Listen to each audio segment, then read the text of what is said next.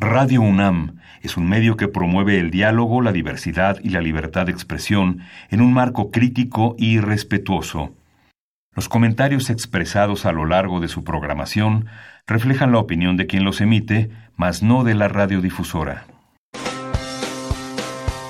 Opciones educativas. Orientación vocacional. Arte y cultura. Deporte y salud. Esto es Brújula en Mano. El primer programa de orientación educativa en la radio. Una producción de la Dirección General de Orientación y Atención Educativa y Radio UNAM. Comenzamos.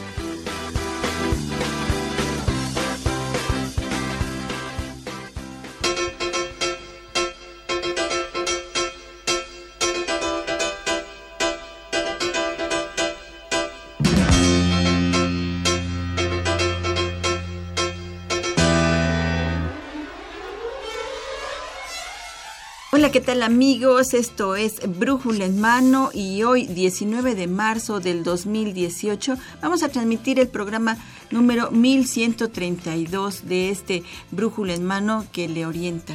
¿verdad? Así es, estamos en este programa de orientación educativa y pues el día de hoy tenemos un programa bastante interesante, muy completo. Quédese con nosotros porque va a tener mucha información que va a ser de su gran interés. Queridos radioescuchas, esperemos que los temas que ahora eh, vamos a tratar en este brújula en mano, que además es, es grabado, pero no por ello no vamos a tener comunicación con usted a través de nuestras redes sociales, a través también de nuestro Twitter. Usted nos puede encontrar en Facebook como Brújula en Mano, en Twitter también como arroba Brújula en Mano. Y si usted quiere escribirnos, pues estamos en brújula en mano arroba hotmail.com. Estos son las diferentes formas de comunicarse con nosotros este 19 de marzo que estamos este, en un programa grabado. Sí, este es un programa grabado, esperemos que nos siga. Vamos a tener información acerca de la carrera de Ingeniería Geomática, vamos a tener información de la lectoescritura y nuestro tercer tema es fomento al hábito de la lectura. No se vaya, son temas que esperamos sean de su interés. Vamos a empezar con nuestro primer tema. Orientación educativa. Ya tenemos aquí invitados Dorita para que nos hablen acerca de la carrera de Ingeniería Geomática. Por supuesto que sí, Marina. Bueno, decíamos invitados de lujo. Nos, nos, nos, vienen visitando de la Facultad de Ingeniería de la UNAM y tengo el orgullo y el placer de presentarles al maestro ingeniero Adolfo Reyes Pisano. Él es el jefe del Departamento de Geodesia y Cartografía de la carrera de Ingeniería Geomática al cual le doy la más cordial bienvenida. Gracias por estar con nosotros. Muchas gracias, buenos días a todos. Bienvenido. También está con nosotros la maestra en ciencias María Elena Osorio Tai. Ella es profesora de carrera de tiempo completo en el área de geodesia. Bienvenida, maestra. Muchas gracias por la invitación. Buen día. Gracias, gracias. Y pues el día de hoy vamos a hablar de esta carrera maravillosa que es la ingeniería en geomática, que en lo particular es una carrera que a mí me gusta muchísimo y bueno, quisiera preguntarle al ingeniero Adolfo Reyes, ¿qué, qué, qué consiste? ¿Qué es esto de la carrera de Ingeniería Geomática para los amigos que nos están escuchando? Bueno, sí, la carrera de Ingeniería Geomática eh, realmente un poco desconocida por, por muchos. Eh, esta carrera surge en Canadá, en, Rusia en, el, en 1900, 1985 y a la fecha muchas personas se preguntan qué hace esta carrera. Eh, una definición así formal sería que los ingenieros geomáticos aplican sus conocimientos de cartografía, fotogrametría, sistemas de información geográfica, geodesia, topografía, percepción remota, informática, computación, con lo que resuelven problemas y abren nuevas oportunidades en áreas como desarrollo, operación, mantenimiento de sistemas, de información geográfica y construcción de obras civiles, entre, entre muchas. Que este vendría siendo como una definición formal, ¿no? Que muchos como que no, no, no, no alcanzan a, este, a percibir bien qué es lo que hace el, el ingeniero geomático. Así es, pero que, que nos da este, una visión de todo lo que pueden hacer ustedes de todo, de, de, de, de el alcance que tiene la ingeniería geomática, por ejemplo, en cuestiones de cartografía, de topografía, de sistemas computacionales y más, ingeniero y más, porque ade- además este, a ustedes los vimos también est- en estos pasados eh, eventos del 19 de septiembre, en este pasado eh, Sismo. sismo que tuvimos. eh, ustedes están muy atentos también en este tipo de situaciones. Sí, claro que sí. Eh, bueno, nosotros desde antes, de, en, en cuanto sucede un, o se lleva a cabo una obra civil, cualquier obra de infraestructura, desde el momento que se está realizando, eh, se está monitoreando para ver si no tiene hundimientos o no tiene alguna inclinación. Y en esto del sismo, pues muchos edificios quedaron así, este, ladeados, y lo que se hace es monitorearlos para ver en qué momento ya pasan de ciertos límites legales y a lo mejor se tiene que evacuar o demoler. O sea que la, la actuación del ingeniero en geomática es muy importante en este tipo de eventos. Sí, eh, y en este caso la maestra Osorio estuvo monitoreando un edificio. Maestra eh, María Elena Osorio, quisiera compartirnos su experiencia con respecto a este pasado 19 de, se- de septiembre. Sí, bueno, este, nosotros estuvimos colaborando y apoyando en el edificio que desde los más representativos, digamos, por así decirlo, de este, de este sismo, que fue el de oficinas, que estaba ahí en la avenida Álvaro Obregón de 286, el cual este, no había colapsado por completo, entonces eh, a la- a la- al momento de hacer las labores de rescate, los rescatistas y otros ingenieros que estaban ahí colaborando necesitaban que nosotros les diéramos lecturas precisas para saber si se estaba moviendo alguna losa o alguna columna de las que quedaban todavía sosteniendo estas partes. Entonces nos solicitaron el apoyo y acudimos desde el jueves en la noche, viernes, y se formaron varias brigadas de la facultad. eh, recibimos apoyo de varios alumnos, estudiantes y profesores.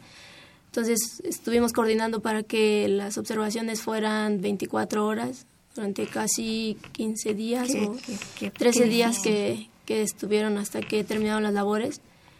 Eh, pero no fue el único sitio donde se dio este apoyo. También colegas estuvieron trabajando en diversos lugares donde se requería, por ejemplo en la escuela de reexamen y, y otros sitios, otros edificios que también necesitaban. Eso por parte del área de, de geomática. Ujú. Así es. Vidas sí. de por medio, entonces eh, la labor es, es sumamente importante. Un Así es. ingeniero geomático. Sí, así Es una de las labores importantes. Una de tantas, exactamente. muchísimas. Este, ¿Dónde se imparte la carrera? Bueno, en la Facultad de, de- de Ingeniería de la UNAM, en Ciudad Universitaria, pero ¿hay algún otro lugar eh, donde se imparte? Y, ¿Y cuánto dura la carrera? Bueno, la carrera en sí, ahorita está en, en el plan 2016, que son nueve semestres, y nada más imparte en Ciudad Universitaria, Ah, no se imparten en ninguna FES ni nada. Algunas otras universidades la imparten algo semejante a ingeniería geomática. Ellos le llaman nada más geomática. Por ejemplo, la Universidad de Ciencias y Artes de Chiapas, San Luis Potosí, Colima, Guanajuato, en- entre algunas. Pero no, no le anteponen el nombre de ingeniería geomática, que es algo muy, muy importante. Que lo diferencia, ¿no? Esta parte de ingeniería es el es donde se maneja la precisión. O sea, nosotros manejamos precisiones de, de un milímetro, mientras en, en geomática pura se pueden ver imágenes que a lo mejor los píxeles o los cuadritos de las imágenes son de 40 centímetros con por min, por lo min. Estos 40 centímetros en, para nosotros en una obra civil o en cualquier cosa, un terreno tan solo, no le vamos a regalar cuántos centímetros al vecino, ¿verdad? Claro. Entonces es muchísimo terreno. Así es, y, y bueno, esta, esta carrera, ¿cuánto dura? Y si tiene demanda, porque bueno, es, es poco conocida, pero si es, de, si es demandada esta, esta carrera. Se había dicho que nueve semestres, ¿no? Sí, nueve semestres en, el, en la última reestructuración del plan de estudios que se le hizo. Eh, anteriormente, cuando era topográfica y geodesia, Eh, era de 10 semestres, después bajó a 8 semestres, pero ahorita está en 9 semestres. Y o sea que estamos hablando que es una carrera relativamente nueva, ya como ingeniería en geomática. Con el nombre de geomática, sí, desde 2005 para acá. Ok. Y respecto a la demanda, se podría considerar que es de baja demanda por la, el número de, ingresos que tenemos en cada año, pero sin embargo em, hay cifras de que por ejemplo, 200 alumnos que hacen el examen de admisión, eh, hay 70 lugares para el ingreso. Eso es de manera sin entrar como pase directo. Entonces, para los que están en otra escuela que no se incorpora a la UNAM, digamos, es la competencia que, que hay respecto a otras carreras. Ah, ok. Y, y, por ejemplo, ¿cuál sería el perfil del estudiante que ustedes este, seleccionan o, idóneo para ingresar a esta carrera de ingeniería en geomática? Bueno, sí, lo primero es que tienen que haber cruzado el bachillerato en el área de ciencias físico-matemáticas y de las ingenierías. ¿El área 1? El área 1, exactamente. Y contar con conocimientos sólidos de, en matemáticas, que es lo que es álgebra, geometría analítica, cálculo diferencial, integral y algo de comprensión de textos escritos y un idioma extranjero que, al final tienen que hacer un examen para poderse titular. ¿no? Eh, también es importante poseer disposición para el trabajo en equipo, capacidad de análisis y síntesis y de adaptación a situaciones nuevas con un espíritu creativo. Pueden ellos, eh, si tienen su perfil o quieren trabajar no en oficina, o sea, fuera de una oficina, pueden hacerlo porque se puede dedicar uno al campo. Eso era antes, cuando era este, la carrera de geotopografía de esta, era más campo que oficina. Pero ahora ya con la parte de sistemas de información geográfica y percepción remota, también ellos pueden estar en oficinas trabajando y sin salir a campo. Entonces ese sería el perfil que, que debería considerar el alumno que quiere entrar a esta, esta carrera esa parte me, me, llama la atención porque, bueno, eh, es una, un área nueva entonces en esta carrera, ingeniero, esta parte de sistemas computacionales en, en, en la carrera de geomática. Ingeniería, Ingeniería geomática. Sí, es una parte que, que maneja mucho computación, por eso se le puso geomática, así como una carrera que había en contabilidad que se puso como informática, porque ya usaban más la computación y todos estos sistemas. También esta se llama geomática porque es como que se está, ya todo se está digitalizando, ya casi no se maneja lo que es papel, exactamente, sea, planos en papel, están a punto ya de, desaparecer. Y los equipos con los que se están trabajando, todos son digitalizados ya. Entonces sí, sí tiene pues un gran avance y ese avance como va cambiando muy rápido, hay que estarse actualizando porque si no es una de las competencias también ¿no? que se necesitaría en este perfil. Exactamente, que, que aprendan a estarse actualizando ellos solos, ¿no? Así es. ¿Y este, en qué medida la facultad apoya a los alumnos precisamente para esta actualización, para que ellos conozcan programas específicos para realizar este tipo de, este, de trabajo? Bueno, en los intersemestres se imparten cursos de actualización por los mismos profesores, algunos hasta por los mismos alumnos que, que van un poquito más adelante que los profesores, ¿no? con respecto a la actualización. Lo que sí es importante es que el equipo que se tiene, hemos tratado de que se les proporcione equipo de vanguardia y salones de cómputo que también tengan donde manejar toda esa información y sobre todo el, la parte de, de que los mismos profesores estén actualizando, entonces hay un centro de docencia donde ellos pueden estar actualizándose tanto en pedagogía como en cuestiones técnicas del área de ingeniería geomática. Entonces sí, sí se les provee mucho a los alumnos de muchas facilidades y cómo irse actualizando. Hay eh, alumnos que están trabajando y, y vienen a pedir que se les dé una actualización de un software o de un equipo. Y lo que hacemos es que nos traigan el equipo porque a lo mejor no lo tenemos nosotros, y de ahí empezamos a, entre profesores y alumnos, a aprender. Claro, me llama la atención. Es, es, podríamos decir, maestra Marilena, que es una carrera cara, es una carrera como en términos monetarios para el estudiante en su presupuesto y también me gustaría saber qué hay más hombres, mujeres, cómo, cómo es el equilibrio de género en la carrera. Este, no es una carrera cara. Eh, desde el primer semestre ya se llevan algunas materias enfocadas a la carrera, o sea, ya no solo es como las demás ingenierías que es con tronco común, entonces ellos solo tienen que llevar un material básico para la parte de topografía pero considerar contra otras carreras no es una carrera cara, ahí se les, se les asigna todo el material que se va a utilizar, este, hay laboratorios de cómputo, de cómputo geomático, de sistemas de información geográfica, el, el gabinete y el laboratorio de fotogrametría que también tiene equipo de vanguardia, como lo menciona el ingeniero Reyes, y todo ya tiene su software cargado, entonces en realidad no es una carrera cara, lo único que le da un plus a los alumnos es si ellos poseen su propio ordenador o laptop para que pues ellos mismos también vayan eh, se vayan adentrando investigando más cuestiones. Pero digamos la facultad les otorga todo esto casi. Hay laboratorios no propios para.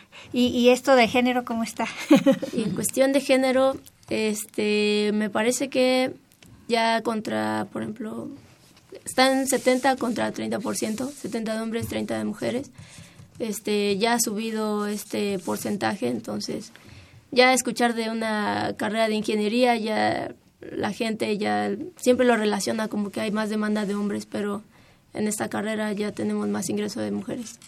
Ah, pues sí, muy bien, muy bien por las mujeres. en esta área. ¿Qué tan, este, ingeniero, y bueno, qué tan aceptado es en el gremio que eh, vayan incorporándose las mujeres en este campo? Eh, realmente ha sido un, un, este, parece como que no iban a ser muy bien aceptadas, sobre todo porque en el desarrollo de en campo, en la parte de campo, eh, por ejemplo, apoyamos mucho en lo que son plataformas petroleras también, ahí hay mucho hombre también. Sin embargo, ellas se manejan muy bien y, son muy respetadas, creo que un poquito más que los mismos ingenieros que nos a nosotros. Entonces, eh, se han ido este, posicionando de la parte de ingeniería geomática muy bien. Y sobre todo desde el momento que son estudiantes como que tienen un poco más de empuje, más dedicación al estudio. Y eso cuando terminan les da un plus y son se acomodan más rápidamente. Y parece que ellas buscarían la parte de oficina, sin embargo es casi como 50 y 50%, muchos les gusta la parte de campo y a otros les gusta la parte de oficina. y, está en todo, realmente. Ya, ya casi no tenemos mucho tiempo, pero me gustaría que nos comentaran antes de irnos ¿Es fácil encontrar trabajo aquí en, para un ingeniero geomático? Eh, ¿Cómo está esta demanda de laboral? Y, y, este, ¿cuáles son los tipos de trabajo que generalmente encuentran? Ingeniero, por favor, Reyes. Eh, bueno, esta carrera se le conoce como, bueno, le hemos estado poniendo como la ingeniería de las ingenierías. Entonces, en el momento de que se dice esto, el fundamento es porque nosotros apoyamos o nos requieren las demás ingenierías. Entonces, desde, desde ese momento tenemos un campo laboral muy amplio. Pero no nada más la parte de, ingeniería es la que nos requiere, sino también, por ejemplo, hay, hay parte de, con respecto a abogados en los litigios de predios, con respecto a biólogos que requieren saber eh, sistemas de información geográfica de, algunas zonas, eh, en ciencias políticas, por ejemplo, en la parte política quieren saber qué zonas están de su, eh, apegadas a su partido, qué zonas no, y entonces ellos ya saben qué meter en su, en su publicidad, en trabajo social, en, en economía, en arquitectura, en mismos deportes, no sé si han visto en las Olimpiadas, están aparatos midiendo la altura de, que saltan con garrocha o las, las distancias que cuando saltan en longitud. Entonces todo eso eh, que tiene que ver, por ejemplo, en agropecuario, eh, eh, la parte de epidemias, cómo se van propagando, eh, batimetrías, que es para conocer la profundidad de, en los mares para que naveguen los barcos, en las plataformas petroleras para el eh, trazo de tubería submarina, los aeropuertos, puertos, minas. Entonces es, es increíble. Es muy amplio. Y somos muy pocos. Es lo que le iba a decir. Y, que, y yo, yo creo que lo que eh, hace falta son más ingenieros geomáticos, más que este, eh, este re, reducir un poco la, la, este, la entrada. Más bien lo que se necesita. más bien lo que se el necesita. ingreso. Sí, claro que sí. ¿Verdad? Uh -huh. Pues ya estamos al final, Marina, de nuestro programa. Quisiéramos platicar más con, el ingen con los ingenieros, tanto el ingeniero Adolfo Reyes Pisano como con la maestra María Elena Osorio, pero eh, ¿qué les parece si nos dan algunas páginas donde nuestros interesados eh, quieran, este, tengan más información sobre su carrera? ¿Dónde pueden informarse más? Bueno, eh, está la página de la, de la División de Ingeniería Civil y Geomática, dentro de la Facultad de Ingeniería, y mi página sería Adolfo Reyes Pisano arroba comunidadunam.com Adolfo Reyes Pisano. Reyes Pisano con Z. Reyes Pisano, todo junto, Ajá. seguido. Arroba. Arroba. Comunidad UNAM. Comunidad. Punto UNAM. Comunidad punto UNAM. Punto punto MX. Okay. Punto com. Punto com, Punto com. perdón, punto com. O directamente en la página de la UNAM, ¿no? De la O facultad. directamente en la página. ajá. Y, y maestra en ciencias, María Elena, un, en 10 segundos, un último mensaje para nuestros radioescuchas. ¿Qué quisiera decirle a la gente que está interesada en esta carrera? Eh, adicionar que las últimas tecnologías que se han agregado, por ejemplo, el uso de drones, nosotros empleamos el uso de drones para diferentes áreas, este, para análisis. Entonces, desde agricultura, este, levantamientos de tres dimensiones, es como apoyo para a la topografía. Entonces, quizás eso llame un poco más la atención ahorita para atraer más este, eh, estudiantes de nuevo ingreso, que se está utilizando grandes tecnologías ahorita. Entonces, alumnos, investiguen más, métanse a la página de la facultad para que sepan más sobre esta maravillosa carrera que es Ingeniería Geomática. Pues les agradecemos a los ingenieros Adolfo Reyes Pisano, a la maestra María Elena Osor- Osorio Tay por traernos esta maravillosa carrera. Muchas gracias. Muchas gracias, esta es su casa y bienvenidos cuando lo requieran. Gracias. Así es, nosotros seguimos aquí en Brújula en Mano. No se vayan. Orientación educativa.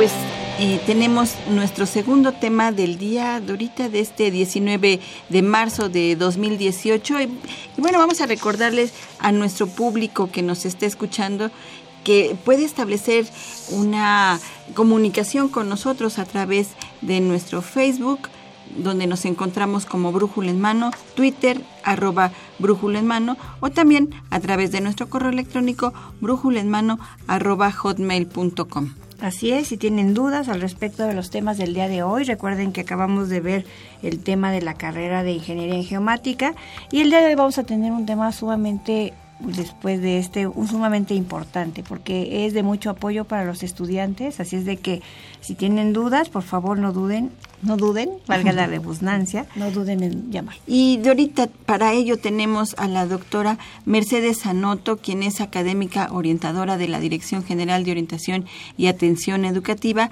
Ella también es autora del libro Estrategias de Lectura y Escritura para el Bachillerato y del Manual de Estrategias de Lectura del mismo taller que se imparte también en la Dirección General de Orientación. Educativa. Así es. Educativa. El tema de hoy, muy importante, la lectura académica como recurso para el aprendizaje significativo. Vamos a hablar acerca de diferentes elementos importantes para que los estudiantes tengan herramientas para ser mejores eh, estudiantes eficaces.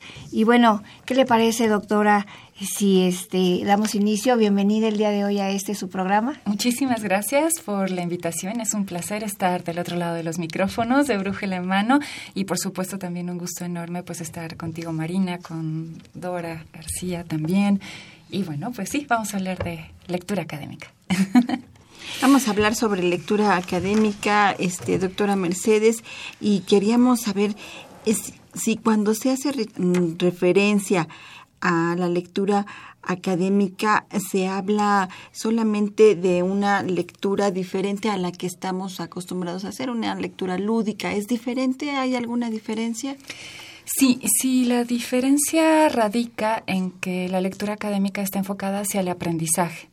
Se lleva a cabo en los ámbitos escolares y tiene una connotación muy enfocada hacia las actividades de lectura que se realizan en la universidad, ya a nivel licenciatura, ¿no? en educación superior y también está directamente relacionada con lo que es la comprensión de textos académicos y científicos que están enfocados precisamente a promover aprendizajes. Es un tipo de lectura enfocada a construir conocimientos, especialmente conocimientos de determinadas disciplinas, de determinados ámbitos de, del conocimiento, precisamente como puede ser, por ejemplo, la medicina, el derecho, la psicología, la sociología, que son campos de conocimiento muy particulares. Entonces yo les preguntaría, eh, eh, ¿habría entonces eh, estrategias específicas para cada este área académica?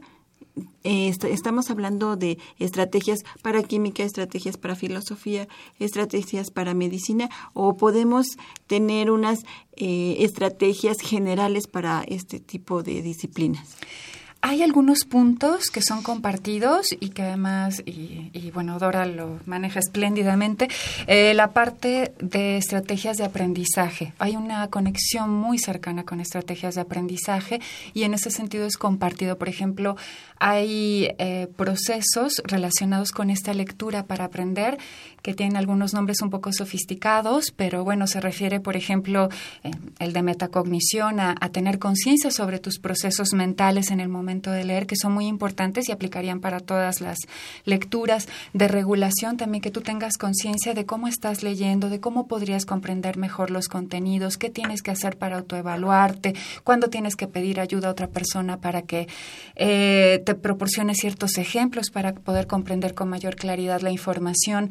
Entonces, en ese sentido, hay aspectos que son más generales, pero la información en cada campo disciplinar se aborda de una manera diferente porque son diferentes objetos de estudio, diferentes metodologías.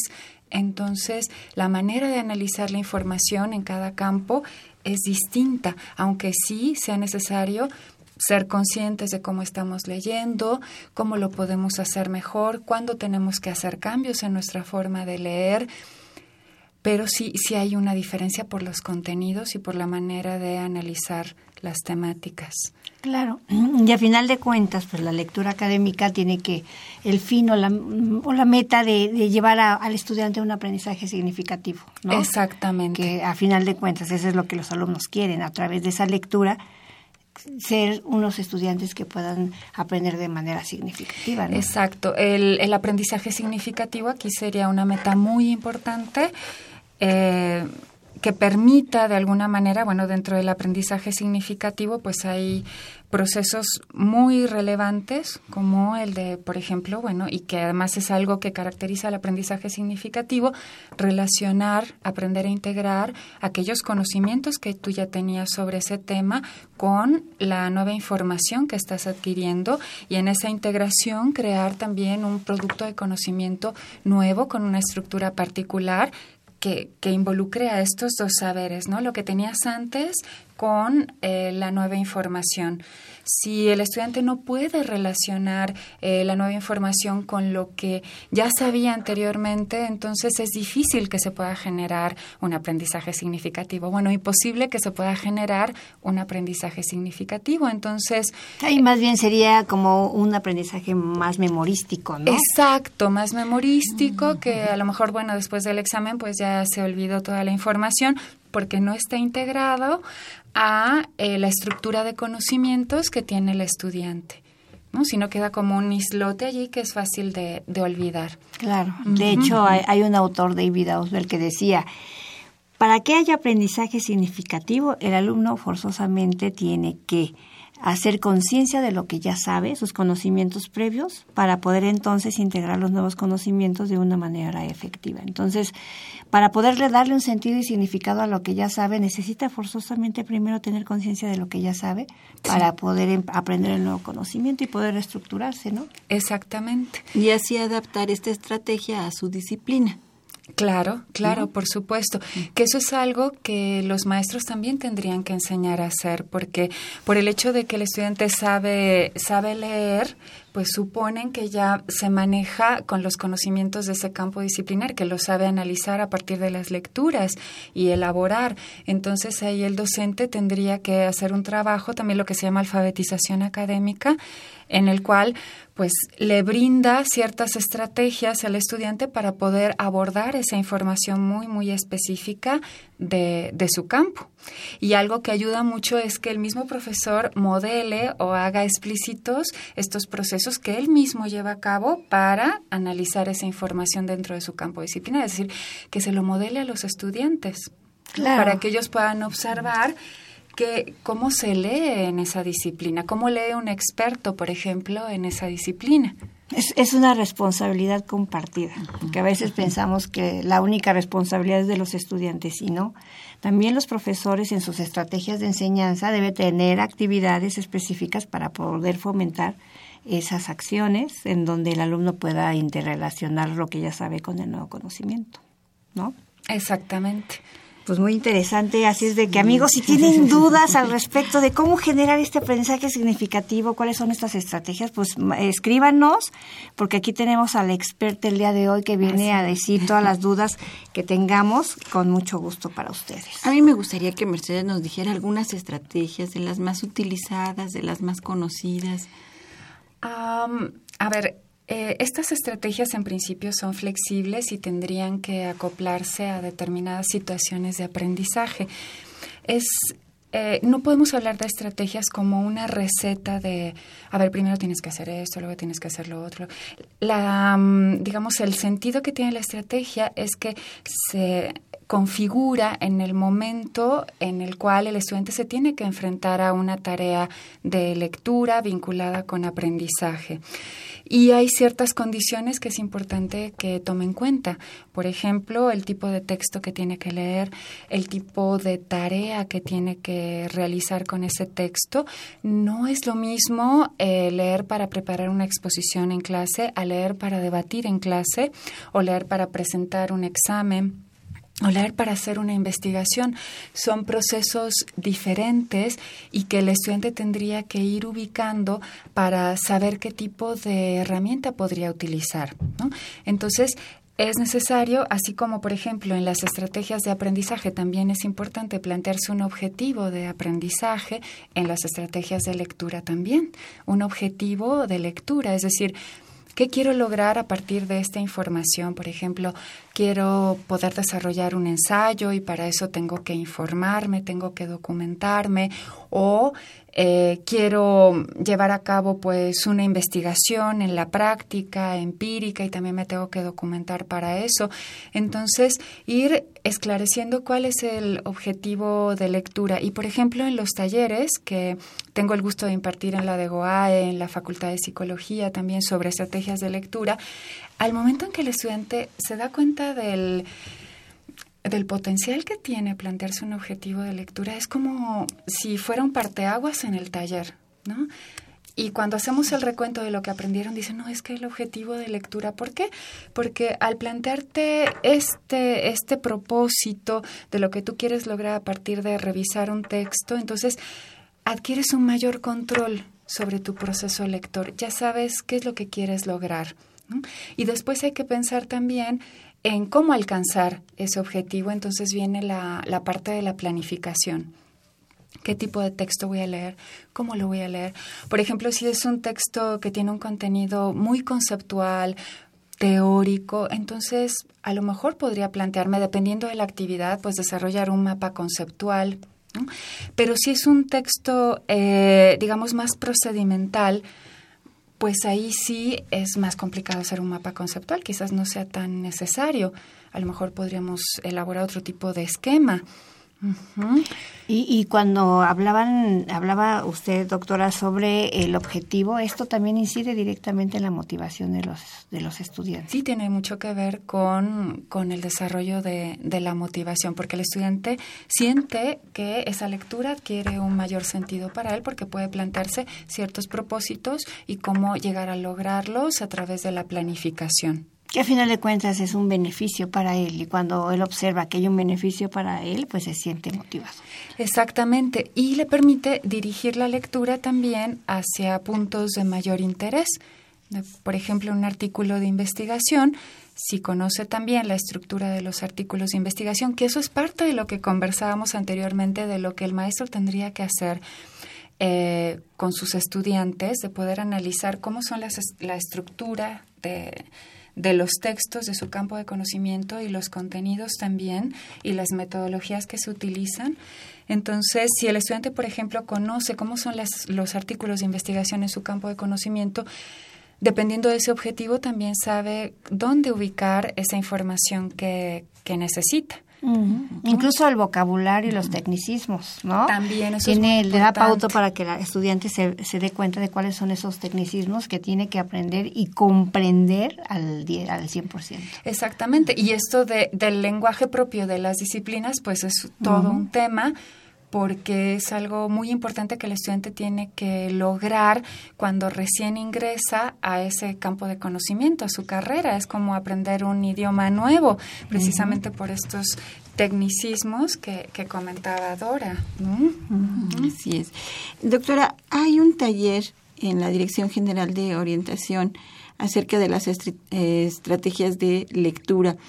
Eh, ¿Cuándo se da? ¿Cómo se da? ¿A quiénes se da? ¿Cómo es esto? Sí, eh, se imparte para estudiantes de licenciatura y de bachillerato.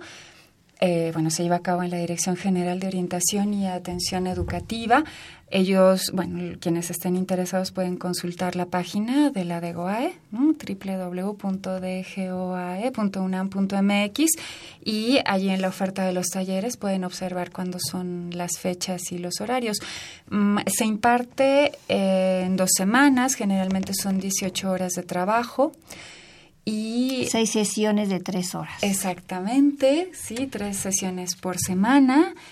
Y eh, algo que me gustaría también enfatizar es que trabajamos con los textos de los estudiantes, porque llegan estudiantes de diferentes carreras, incluso del bachillerato, como comentaba anteriormente, y trabajamos con los textos de ellos. No, no es que sea el mismo texto para todos, si acaso alguno de conceptos que ellos que todos tengan que conocer relacionados con las estrategias de lectura, pero eh, fundamentalmente con los textos de ellos. De su, de su campo, de su disciplina. Exactamente, de su campo disciplinar.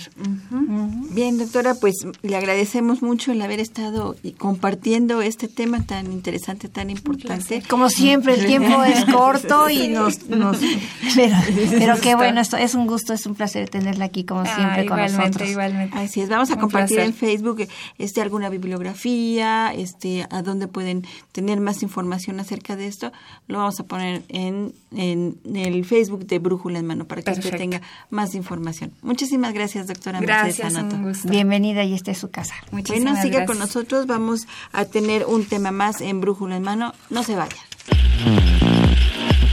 Servicio social.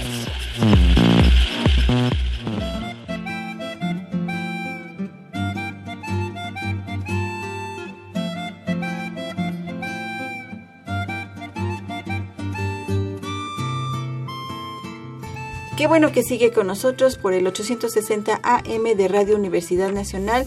Y bueno, les presentamos nuestro siguiente y último tema, es fomento a la lectura en niños de primaria. No se vaya porque se va a poner bien interesante. Así es, así es. Y recuerde que nos puede contactar por el correo brújula y por Facebook nos conocen como Brújula en Mano y Twitter arroba Brújula en Mano. Y bueno, pues vamos a presentar a nuestros invitados para que nos hablen de fomento a la lectura en niños de primaria y tenemos a la coordinadora de este bellísimo programa de servicio social que es la doctora María Gilardi González de la Vega. Bienvenida. Muchas gracias. Gracias. Buenas, buenas Qué bueno que buenos por días que estamos aquí. Sí, muchas gracias. Pues este programa es un programa de servicio social para todas las carreras. Consiste en la lectura de con niños de primaria y la realización de actividades lúdico-recreativas relacionadas con la lectura. Está dirigido a niños de primero, segundo y tercero de primaria, que son los que inician el acercamiento con los libros y tiene como propósito despertar en ellos el gusto y el disfrute de la lectura. Las lecturas son eh, recreativas, divertidas, eh, que les gusten a los niños y las actividades también. Es una forma de acercarlos a la lectura de manera lúdica y de manera divertida y muy feliz. Ay, qué bonito. qué bonito, ¿verdad? Que, que sea en estas este en estos primeros años en los que haya este tipo de programas para que los niños vayan ingresando a este gusto por la lectura para que después como ya lo oímos en el en el programa anterior, en la entrevista anterior, bueno, pues eh, puedan aprender y tener estos aprendizajes este, significativos. Sobre todo que tengan ese hábito de la lectura para que no les sea tan difícil justamente enfrentarse a, los a los textos académicos claro. que son diferentes y son los universitarios quienes van y comparten ese gusto por la lectura con estos niños de escuelas primarias públicas, primero, segundo y tercero. Por ejemplo, tenemos aquí como invitados a dos de sus estudiantes que hicieron el servicio social. Están haciéndolo. Están haciéndolo y son ahorita de este ciclo. ¿Qué te parece si los presentamos, María? Sí, claro que sí. Está con nosotros Ana Laura Ortiz Astudillo. Ella es estudiante de la carrera de Relaciones Internacionales de la Facultad de Ciencias Políticas. Hola, ¿cómo estás, Ana? ¿cómo están? Bienvenida, gracias. También está con nosotros Brian Sánchez Orozco. Orozco, quien es también estudiante de la carrera de Química de Alimentos de la Facultad de Química. Bienvenidos y bueno, pues platíquenos un poco más acerca de su labor en este programa. Bueno, este, pues sí, como dijo la doctora, pues nos acercamos a los niños de, la, de primarias y empezamos a tratar de pasar el gusto para la lectura, ya que luego muchos de ellos pues prefieren estar este, en las maquinitas o en el Facebook en lugar de tomar un libro y ponérselo a leer. Muy bien. ¿Y tu experiencia, eh, mi querida Ana Laura? Pues bueno, para mí lo más valioso ha sido pues este acercamiento con los niños, ¿no? Porque creo que es fundamental, ¿no? Empezar como trabajar con ellos y pues en mi carrera casi no tenemos esta oportunidad de poder trabajar desde la base de la sociedad y creo que eso es, o sea, ayudarles a los niños, ver cómo ellos se interesan poquito a poquito y que cada vez más me digan a mí, no, pues quiero leer esto o lenos esto, creo que es algo muy, pues una experiencia muy buena. Para, muy grata. para ambos, tanto para ti como para ellos. Es un programa maestra Gilardi que tiene ya varios años.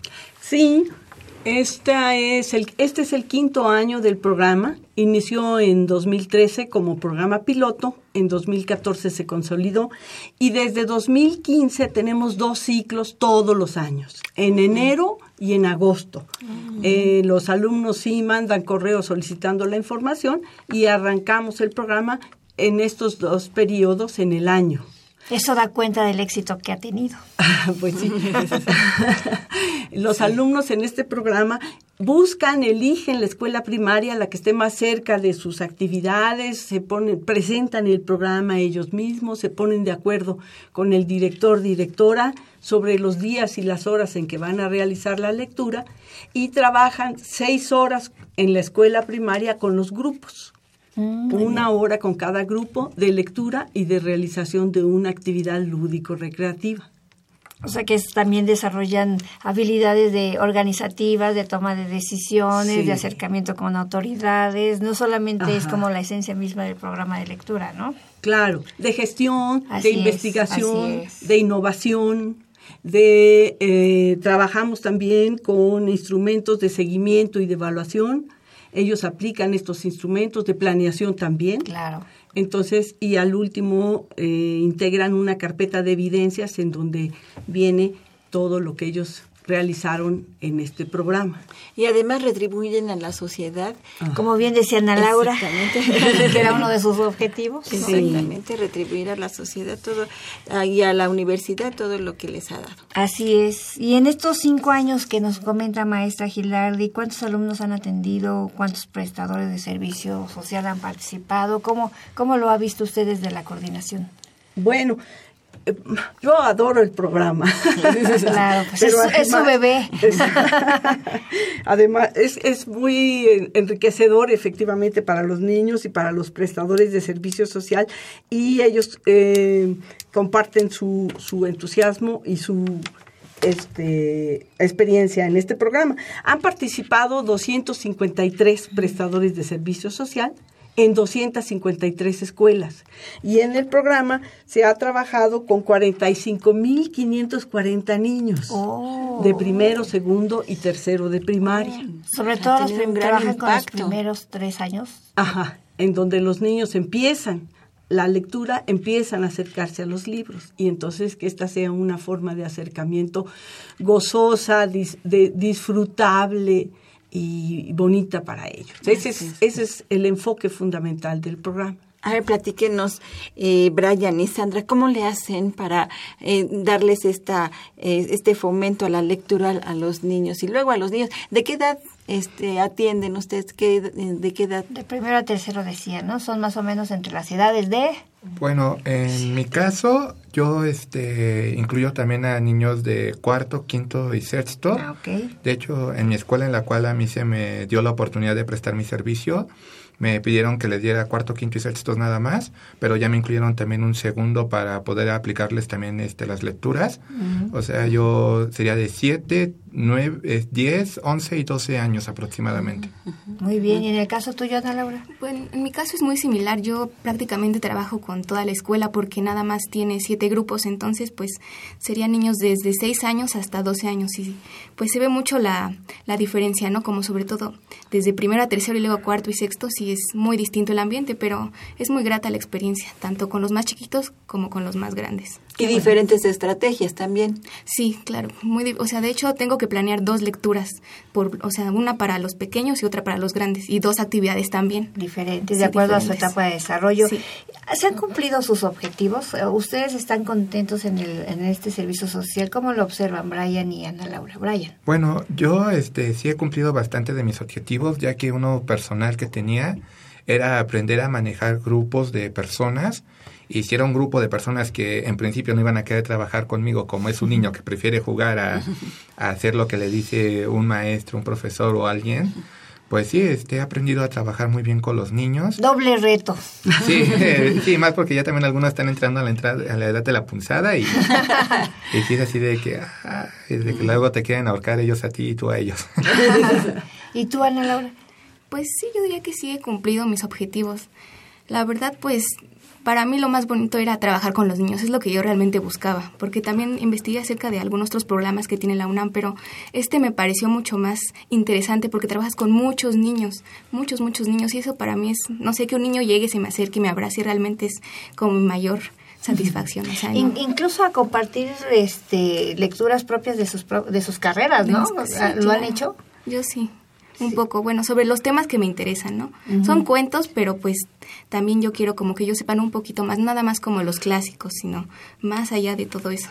¿Y tú, Brian? Bueno, yo sí me... Acercarlo a las ciencias. No, cercano a las ciencias, tal cual no he manejado muchos libros, pues también luego tienen algunas altas y bajas ahí, pero de todas maneras mis actividades luego sí, este, si se surge el tema, pues sí me gusta ayudarles a resolver la duda de, por ejemplo, ¿por qué el cielo es azul? No, pues es por el ozono principalmente, porque me estaba discutiendo una vez un niño en un grupo de quinto precisamente, que que el, que el oxígeno era azul y el oxígeno tal cual no es el azul, es el ozono el que es azul y ya le hice la aclaración, también les dibujé la molécula de ozono para que vieran más o menos cómo funcionaba e igual también cuando se me acercan con alguna duda, con alguna con algún problema, pues trato de ayudarlos y también con las actividades que les pongo, pues luego también les digo, no, por ejemplo, esta pelotita que hicimos funciona gracias a la elasticidad que tienen los globos que le dan. Claro, es ir más allá, no solamente con la lectura, ¿no?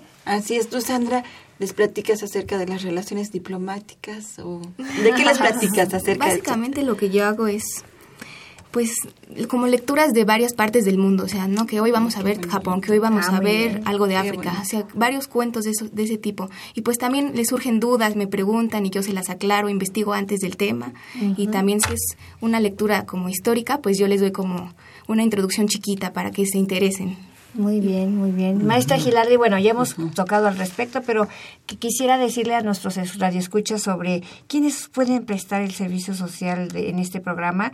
¿Tienen que ser forzosamente estudiantes de la UNAM o cómo es el, el asunto? Ah, bueno, el programa está dirigido a todos los estudiantes de la universidad, a todas las carreras a nivel licenciatura. Solo UNAM. No, también y tenemos una participación muy relevante de alumnos del SUA y del SUAYET. También a veces de egresados que por X, Y o Z razón no han podido eh, realizar el servicio social porque el programa se puede llevar a cabo en cualquier lugar de la República Mexicana donde viva el prestador de servicio social. También tenemos una gran participación de alumnos de escuelas incorporadas. Ellos también pueden acceder a este programa. Está abierto entonces el Eh, programa sí, ya a todos hemos, estos sí alumnos. tenemos también la participación de eh, instituciones privadas, universidades privadas que, que pueden este, ¿Cu- ¿Cuántos a alumnos este ingresan a este programa? Alrededor, alrededor de 20, 30, 40. Sí, yo he visto que la maestra Gilardi tiene toda la infraestructura necesaria para hacerlo a distancia. Ajá, que utiliza la se videoconferencia, el, los corre- Sí. el correo electrónico, alguna plataforma. Es, es, tiene todo lo necesario para poder hacerlo con éxito, ¿no? Sí, todo el, todo el seguimiento del programa se hace en línea. Este, están los materiales de capacitación también en línea. La mayoría de los alumnos y los que pueden de SUA, eh, solo tenemos dos sesiones en Ciudad Universitaria. Una para la capacitación y para entregarles su carta de aceptación al programa. Todos los demás eh, pasos se hacen todo, todo, todo por correo. Y la segunda, que es cuando ellos entregan su carpeta de evidencias, comparten su experiencia con sus compañeros y se les entrega la carta de término. Ajá, No, pues es una, una maravillosa opción para los alumnos de, del SUA y del SUAYET. Sí. Porque, bueno, creo que ellos tienen un poco menos opciones para realizar su servicio social. Casi siempre nos remitimos al servicio social del sistema escolarizado. Ajá. Ah, presencial, claro. pre- pero, Ajá. pero de los alumnos del SUA y del SUAYET casi no este, tenemos mucha, este, muchas opciones Muchas para opciones. ellos y esta es una gran oportunidad. ¿A- ¿Algún eh, número telefónico, correo electrónico, página donde la pers- las personas que estén interesadas se pudieran comunicar con usted? Ah, sí. Tenemos en la página un video muy bonito sobre el programa y para comunicarse directamente conmigo al correo mgilardi 06 M. Gilardi con G de gato. ¿no? Ajá, G-I-L-A-R D de dedo I latina Ajá, Gilardi. 06 arroba hotmail.com. Ese es La vía correo. de comunicación es el correo. Es la vía más este, expedita. Yo lo reviso todos los días y siempre estoy este, O meterse a la página de la DEGOAE, ¿no? Que es Sí. www.dgoae.unam.mx. Ana Laura, una, ¿alguna última palabra al público? Pues ojalá que se haya muchos interesados para que pues se pueda continuar el programa porque creo que sí es mu- mucho muy satisfactorio tanto para uno como persona como para los niños. Muy bien. ¿Y tú, Brian? Pues también me gustaría invitar a compañeros de todas las carreras y todas las facultades que no se limiten, que no se pongan la barrera, es que mi carrera es de ciencias, como es el caso de la mía, sino que aprovechen de todo, todo el panorama que da la ca- el, el servicio, porque sin importar cómo lo veas, de alguna manera puede aprovechar mucho a tu carrera. Claro, por supuesto. Ir más allá, como bien decíamos. Bien, pues este llegamos aquí al momento final de Brújula en Mano. Les agradecemos muchísimas gracias a la doctora María Gilardi González de la Vega por haber estado con nosotros presentando su programa. Gracias, Tan Marina. interesante. Muchas, muchas gracias. Es Gracias. un gustísimo y un placer tenerla Dorita. aquí con nosotros. Qué amables, muchas gracias. Gracias también a Ana Laura Ortiz Astudillo, estudiante de la carrera de Relaciones Internacionales, y también a Brian Sánchez Orozco, también estudiante de la carrera, pero de Química de Alimentos. Correcto, sí, muchas gracias. Gracias. Y bueno, esta es su casa para cuando nos quieran volver a visitar. Muchísimas gracias. Y pues tenemos que despedir el programa, Marina. El próximo lunes vamos a tener eh, la- el programa de, vamos a hablar sobre los temas del Centro de Investigaciones Interdisciplinarias en Ciencias y Humanidades. Vendrá eh, eh, una persona del SAGE. Y van a venir, vamos a hablar de becas y vamos a hablar sobre tipos de entrevistas de trabajo. Así es, no se lo pierda, no deje de escucharnos por el 860 AM de Radio Universidad Nacional. Y bueno, pues agradecemos en los controles técnicos a Miguel Ángel Ferrini, en la producción de TV y redes sociales a Miguel González, en la realización y producción general a Saúl Rodríguez Montantes. Y estuvimos en la conducción. Dora García. Y Marina Estrella. Y siga aquí en Radio UNAM. No se despegue. Hasta luego. La Dirección General de Orientación y Atención Educativa y Radio UNAM presentaron Brújula en Mano. el primer programa de orientación educativa en la radio.